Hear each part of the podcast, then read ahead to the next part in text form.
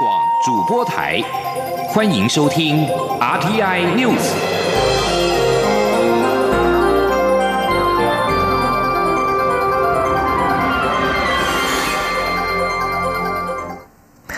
各位好，我是张旭华，欢迎收听这节央广主播台提供给您的 RTI News。纽西兰南岛基督城两座清真寺今天发生了重大枪击案。纽西兰总理阿尔登表示，目前累计已经造成四十九人死亡，二十多人重伤。政府已经将国家安全威胁等级调升到最高级。他说，这起事件让纽西兰陷入国家史上最黑暗的日子之一，而这也是纽西兰历来最严重的攻击事件。纽西兰警方已经逮捕了三名男子和一名女性。澳洲总理莫里森证实，被捕的人当中一人是澳洲的极端分子。澳洲媒体报道，这名枪手来自澳洲新南威尔斯省，雪梨是该省的首府。当地警方稍后表示，在基督城枪击案发生之后，他们已经加强了新南威尔斯省内清真寺的巡逻工作。印尼外交部今天发表声明谴责这起事件。声明说，印尼有三百三十一名公民住在基督城，目前不知道死伤者中有没有印尼公民。印尼外交部会派人到当地了解状况。法国内政部长卡斯塔纳今天说，在纽西兰发生的清真寺遭到恐怖攻击事件之后，法国政府将对国内的宗教场所加强安全维护措施。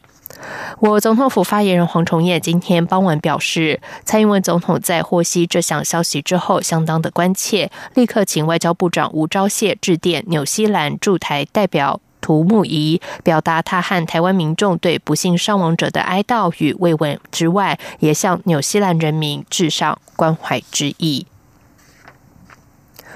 接下来关心的是，号称台版纸牌屋的台湾第一部政治电视剧《国际桥牌社》今天开镜。电视剧的内容重现了九零年代台湾社会的政治氛围，强调超越政治蓝绿，无限逼近现实。文化部长郑丽君表示，这部电视剧将成为台湾影视文化和民主化的里程碑，代表台湾有更成熟的影视作品得以反思追求民主所走过的历程。开镜仪式今天在西门红楼广场举行，郑丽君及曾任总统侍卫官的李登辉基金会秘书长王彦君也出席盛会，场。面隆重盛大，记者杨仁祥、陈国维采访报道，请揭牌。国际桥牌社，台湾首部政治电视剧《国际桥牌社》即将开拍。剧本聚焦九零年代初期的台湾政治社会，要带领观众回到当年既光明也黑暗的时代，见证台湾中期民主之路的开展。文化部长郑丽君表示，这部电视剧将成为台湾影视文化和民主化的里程碑。包括这部作品的诞生的本身，我相信就可以让国际上看到民主台湾。我们在这里自由拍摄政治剧，不论怎么拍都不会被下架。当台湾的影视圈把眼光望向对岸，他心里开始有很多的顾忌，开始考虑到审批的时候，那个潜规则的运作，让大家更不敢去碰政治的议题。所以我们错失了很多的机会，因为我们民主的话的故事实在是太精彩，可是我们却没有自己去说它。剧组特别以总统车队的阵仗，让饰演总统的杨烈高规格进场，一旁更有饰演侍卫官的周孝安带领着八名随护，场面逼真。非常荣幸，我想我们这出政治剧，那所有的演员大家都全力以赴了。借用一句日文，就是一休 K 妹，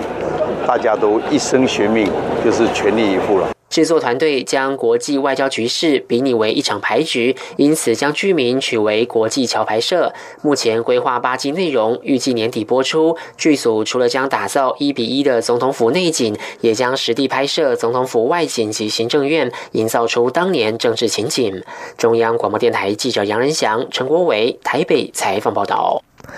新北、彰化、台南、金门四十四席立委补选明天将举行投票。民进党主席卓荣泰喊出“保二抢三”，并在选战最后关头下达催票动员令，全力抢救一府二路三重谱。不仅卓荣泰在选前最后一天南北奔波，陪同党籍候选人扫街拜票，党内大咖更在选前之夜新北、彰化、台南分进合集。蔡英文总统和行政院长苏贞昌更合体坐镇新北。前行政院长赖清德固守台南，请全党之力阻寒流扩散，争一最后一口气。记者刘玉秋报道。新北、彰化、台南、金门四席立委十六号将举行投票。由于这一场立委补选被视为是二零二零大选的前哨战，蓝绿阵营皆请全党之力辅选。为了全力守住新北、台南，并抢下彰化立委席次，民进党定出保二抢三的目标。民进党主席卓荣泰在选战最后一天，替民进党台南立委补选候选人郭国文扫街拜票时，也再度下达全党催票动员令，力拼郭国文胜选。总统府秘书长陈菊、前行政院长赖清德也到场站台催票，赖清德也将亲自为郭国文的造势晚会作证，宣誓赢下台南这一席立委的决心。赖清德院长今天也不缺席，过去的几个礼拜以来，每天早上、下午都陪着郭国文在努力，而且我们的黄伟哲市长虽然市政繁忙，也是利用空余时间，尽量的让郭国文的这个选举能够更有力量。所以我再次对我们党公职表达感谢。所以今天拜托大家，最后一天继续邮票，继续购票，明仔哎每一张票拢投入去，票票拢开得出来，我咱的郭国文顺利动算。民进党不仅在台南有输不得的压力，新北更被视为是民进党的生死关头。党主席卓荣泰陪同郭国文扫街后，又马不停蹄的赶回台北参加民进党新北立委补选候选人于天的造势晚会。晚会上还请来蔡英文总统、行政院长苏贞昌、前行政院长刘锡坤同台造势，并合唱《蓝龙贼流港架尊》，营造胜选气势，立足寒流北上。选前之夜，蓝绿重量级大咖拼场拼人气，战到最后一刻，谁输谁赢就等开票见分晓。张广电台记者刘秋采访报道。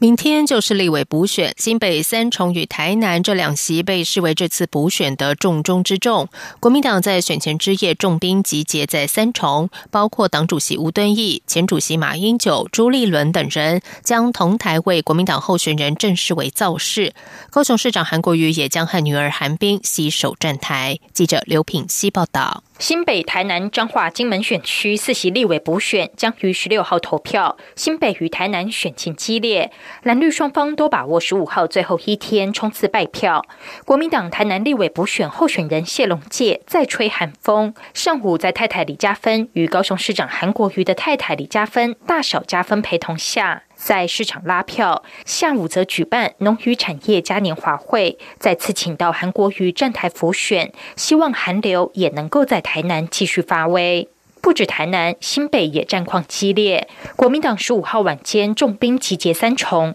包括党主席吴敦义、前主席马英九、朱立伦等人将同台为国民党候选人正式为辅选，营造大团结气势。韩国瑜也在下午时确定，晚间将北上为正式为压轴站台，届时将与女儿韩冰、新北市长侯友谊、台中市长卢秀燕同台助阵，重现之前九合一选举时秃子、汉子、燕子同台的形象，争取最后胜利。预计将先报晚会最高潮。国民党发言人欧阳龙十五号受访时表示，新北与台南的选情非常焦灼，双方战成五五波，胜负关键仍在于投票率。他说：“我觉得都是五五波，国内部的评估都是五五波，所以就是看投票率的高低，以及我们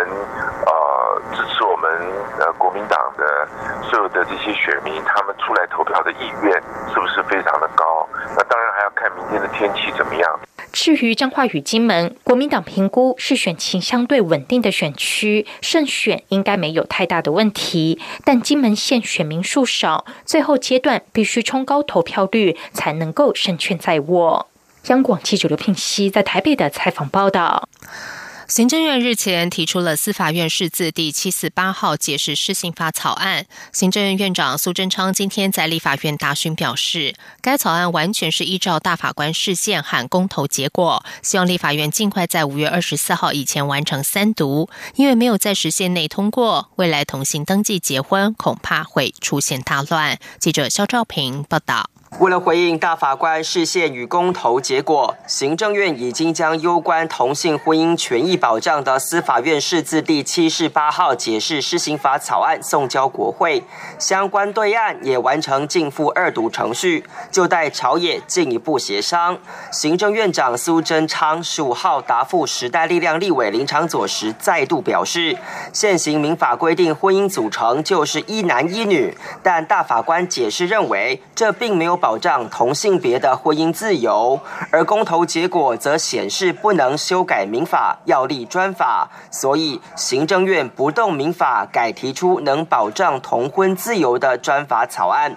苏贞昌进一步表示，如果立法院无法在五月二十四号以前完成三读，不仅违反了大法官视线，更会引起社会大乱。他说：“如果那不通过，叫大法官解释的讲，那无要立法通过，那么同性性别的两个人，伊都可以转去登记。”照民法就去登记，安尼等到会大乱。就较公道，就个迄落，个小有迄落汉格啦。就敢若讲你个公道的结果，我无法度迄个遵守嘛。是啦，所以民法是民法的规定，拢无改变；专法是专法的规定，有照大法官解释。民法与专法最明显的差距就在于收养制度的差异，这也是林长佐关切的议题。林长佐指出。政院草案只提到继亲收养，但但基于平等权，其实异性与同性婚姻的收养规定应该一视同仁。苏贞昌解释，民法对婚姻、收养、继承等权益是各有篇章，但大法官视线是针对婚姻篇，所以专法也需对应婚姻。他说，所以解释是婚姻呢，啊，所以咱定出来这个专法七十八号。解释实名法是就婚姻这个来，并无包括收养，但因为婚姻当成婚姻这两个人，其中一方如果早都已经有囡仔，为着保障这个囡仔的权益，所以咱有这个继亲收养。林长佐表示，收养有很严格的评估把关机制。如果同婚者也能通过评估，却因为法条而不能收养，并不公平。未来一定会在协商中提出主张。苏贞昌则是没有对收养提出看法，但他说要让社会进步，有时不能一步到位，应该先从无到有，再慢慢把制度建立得更好。中央广播电台记者施兆平采访报道。为了表达对已经进赴二读的司法院释字第七四八号解释施信法草案提出不同对案意见，国民党立委赖世宝协助下一代幸福联盟提出公投第十二案施行法草案，今天也在立法院院会完成进赴二读程序，下一步有待朝野将两项草案并案协商。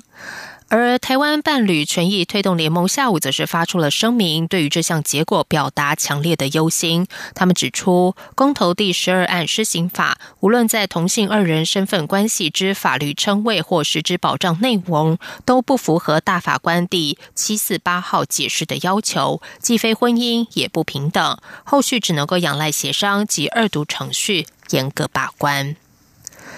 在外电消息方面，伊索比亚航空一架波音七三七 MAX 八客机十号坠毁，机上一百五十七人全数罹难。而五个月内两起同型机空难，让七三七 MAX 系列面临了全球禁飞。波音与各国航空公司都急于寻求止血。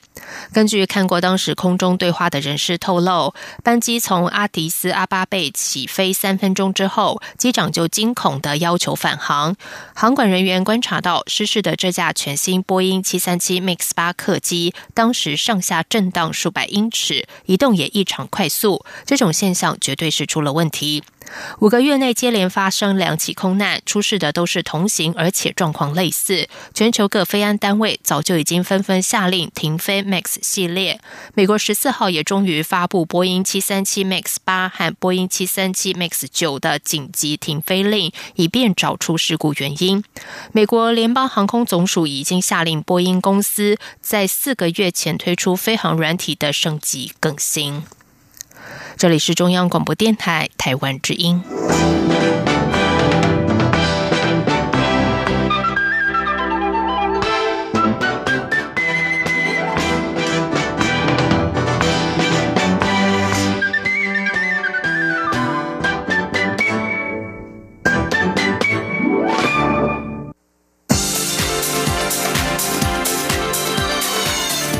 是中央广播电台。台湾之音，欢迎继续收听新闻。时间是十九点十五分，欢迎继续收听新闻。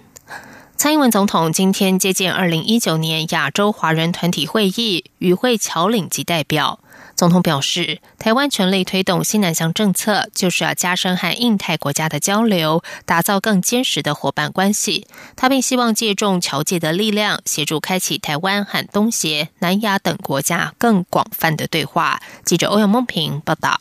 蔡英文总统十五号上午在总统府接见二零一九年亚洲华人团体会议与会侨领及代表。他在致辞时，首先感谢在座侨领在当地侨界积极贡献与服务，凝聚侨胞支持台湾的力量，也在国民外交上做了许多努力。总统指出。这段时间，台湾持续面对许多经济及外交上的挑战，像是全球经济成长趋缓以及美中贸易冲突的变数。在全球局势变动下，他要感谢侨界领袖对台湾持续保持坚定的支持。总统也说明，政府近来全力推动新南向政策，就是要让台湾与印太国家打造更坚实的伙伴关系。他希望借重侨界的力量，协助台湾与新南向国家开。起更广泛的对话，总统说：“新南向政策呢，就是要加深台湾跟印太国家的交流，积极展开人才、教育、文化、观光等多多面向的合作，打造更坚实的伙伴关系。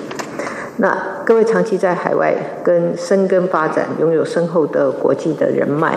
那我们也希望借重各位的力量，协助政府开启和东协、南亚等更广泛的国家的。”呃，对话，那么继续共同创造区域的发展跟融繁荣。此外，总统指出，在台湾政府也持续推动许多重要计划。在产业发展部分，五加二产业创新计划已经创造许多亮眼的阶段性成果，有越来越多国际厂商以资金或技术投资台湾。台湾不论是在无线传输或是太空科技方面，也都有打世界杯的实力。他希望侨界领袖能够继续把台湾的声音带往世界，让台湾能够勇敢执行。与世界同行。中央广播电台记者欧阳梦平在台北采访报道。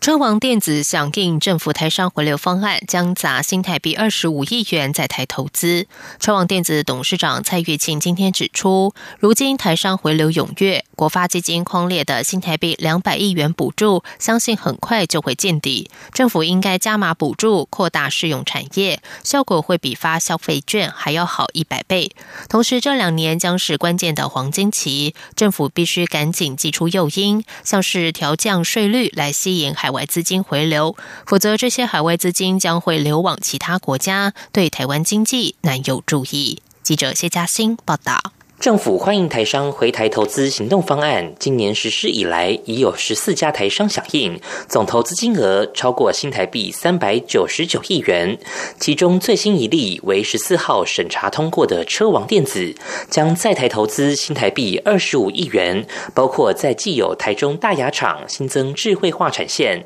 台中中港加工出口区建新厂，预计可新增本国就业人数超过两百二十人。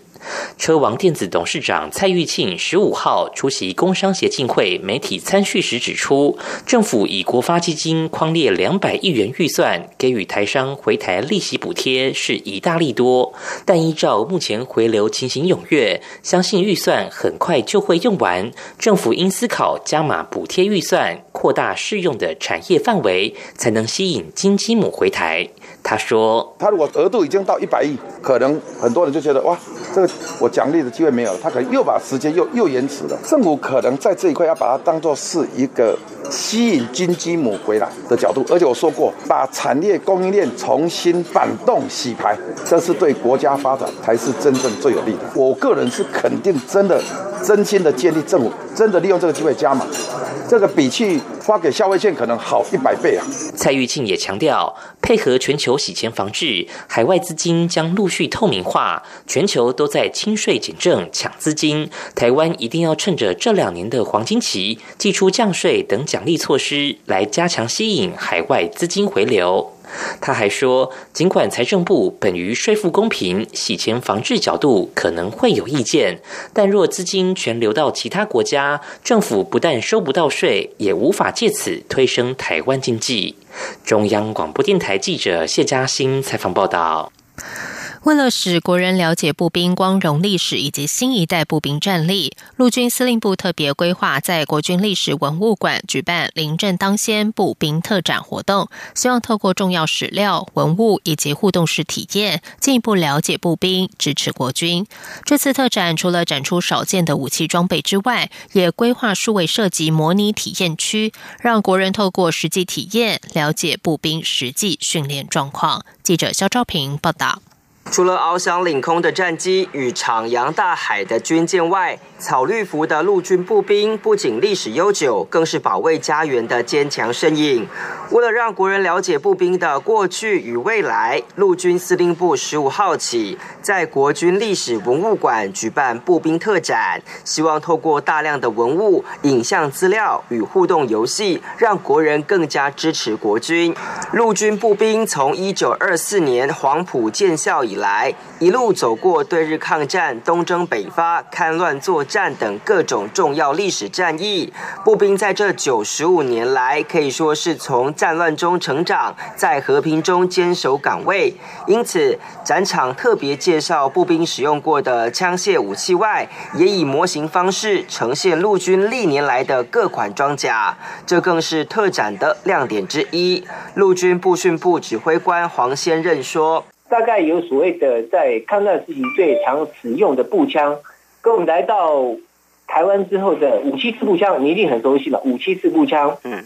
跟所谓的六五 K two 步枪，嗯，啊，包含到以前所谓的的所谓的三点五火箭筒，包含到在我们的服装区里面啊，展现的六套衣服，从东征北伐、剿共。戡乱一直到我们现在的数位迷彩都有展现出来。除了以时空走廊概念呈现步兵眼镜外，也把步兵科技化列为展览主题，好让国人了解步兵的未来趋势发展。此外，特展还规划了数位涉及体验专区，希望透过互动巩固全民国防信念。黄先任说：“部队使用了雷子器的一个步兵的训练的。”射击系统，嗯，另外一个就是所谓的呃 VR 体验，就是一个虚拟实境，嗯，让你戴上那个头套，能够虚拟实境来实施这个战斗射击的动作。陆军步兵特展会从三月十五号展出到八月九号。陆军表示，希望透过相关史料与装备，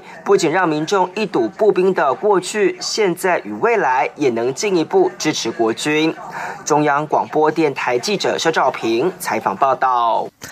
接下来关心的是，社会大众普遍知道，妈妈的生育年龄越高，会增加小孩罹患先天性疾病的风险。不过，台湾大学公共卫生学院今天发表一项台美跨国研究，发现爸爸的生育年龄过高，也可能会让患有精神疾病的孩子越早发病。其中，患有思觉失调症，而且在十八岁前就发病的人，爸爸的生育年龄普遍较高，而且每年后十岁生，早发风险就增加三成。记者。陈国伟报道。台湾大学教授陈维坚与中国医药大学助理教授王世亨历时五年，针对父亲生育年龄与孩子精神病风险的关系，和美国加州大学圣地亚哥分校教授庄明哲以及台大医院医师胡海国进行跨国研究。团队在台湾收集了三千个思觉失调症病例，这些患者都是家族中只有他一人患病，而且父亲或母亲都没有思觉失调症。他们挑选了一千六百个家庭，为患者的父母抽血。并进行全基因体关联分型，获得数十万个遗传位点资讯，以估计父亲的精神病多基因遗传风险。结果发现，遗传风险越高的父亲，生育第一胎时的年纪越大。陈维坚指出，在控制父亲的遗传风险后，仍然发现父亲的生育年龄每延后十岁，孩子当时在十八岁以前发病的比例就越高。这项研究成果已经刊登在国际精神医学期刊《生物精神医学》，并在官网上以焦点新闻刊出。病人的父亲里面也有人风险是很高的，有人中间的，有人很低的。那我们就很高跟很高比，很低跟很低比。那这样的话，你还是看得到，就是平均来讲，你每增加十岁才生小孩，那你早花的风险就增加将近三十 percent。台大医学院精神科主任黄宗正则表示，思觉失调症或其他精神疾病的致命成因其实很复杂。我们大致上说，大概基因的成分呢占到百分之五十，可是还是有另外五十 percent 是来自环境的因素。台湾人越来越晚婚，生育年龄也跟着延后。根据内政部的统计，台湾母亲在二零一七年的平均生育年龄是三十二岁，父亲则是三十四点五岁。研究团队强调，做这份研究并不是诉求国人要早点结婚，但随着生儿育女的年龄越来越晚，所可能引起的孩子健康问题，将是未来需迫切讨论的公共卫生议题。中央广播电台记者陈国伟台北采访报道。接下来就进行今天的前进新南向。前进新南向。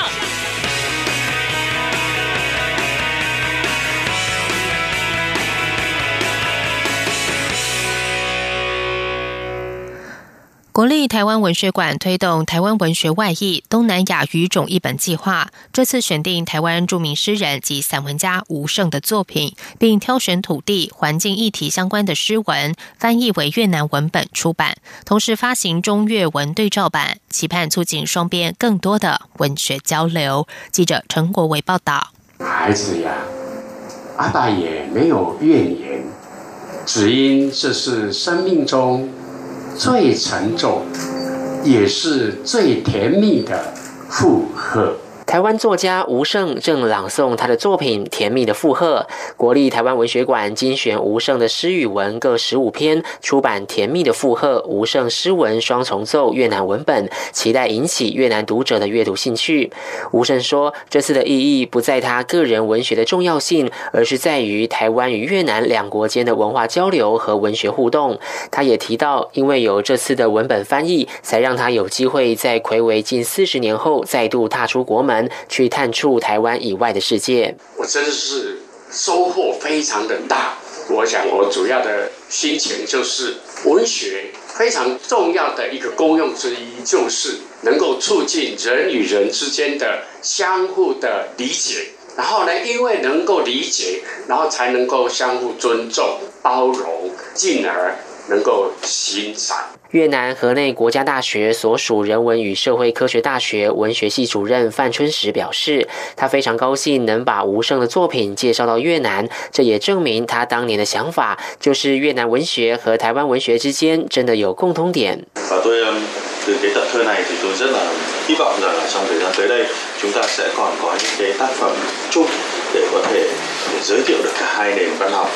我希望在吴声老师作品的出版以后，那在将来我们越南和台湾的文学都能够一起出现在同一本书，然后互相进行文化介绍交流。文化部表示，文学是土地的灵魂，在吴胜的作品中有许多对土地弥足珍贵的反思。这次以越南文翻译出来，将作品带到越南，走向世界，是非常重要的推动。文化部将持续进行文学外译工作，译者驻村计划也在进行中，期盼能支持创作者书写，让更多国家的人分享台湾文学。中央广播电台记者张国伟台北采访报道。经济部长沈荣金今天表示，美洲贸易战开打之后，台商生产基地往回台湾及西南向国家两个方向移动，带动资金流，也让双边投资保障协定有洽谈更新的机会。相较之前，可以看到有在动了。沈荣金今天出席东协台商一千强论坛，布局东协新商机活动。致辞时提及美中贸易摩擦之后，台商生产基地的移动方向备受关注。沈荣金说，经济部借此机会与西南向国家争取更新投保协定，因为台商最在意的就是投资保障。这些西南向国家也迫切希望外资进入。最近在谈这些，就跟以前不一样了。沈荣金表示，同时也会和这些国家讨论设立台商专属园区，让台商可以更顺利、快速的移转生产基地。政府推动西南向政策，准备和东南亚六国重签双边投保协定。二零一七和二零一八年已经分别和菲律宾、印度重新签约。以上新闻由张旭华编辑播报，这里是中央广播电台台湾之音。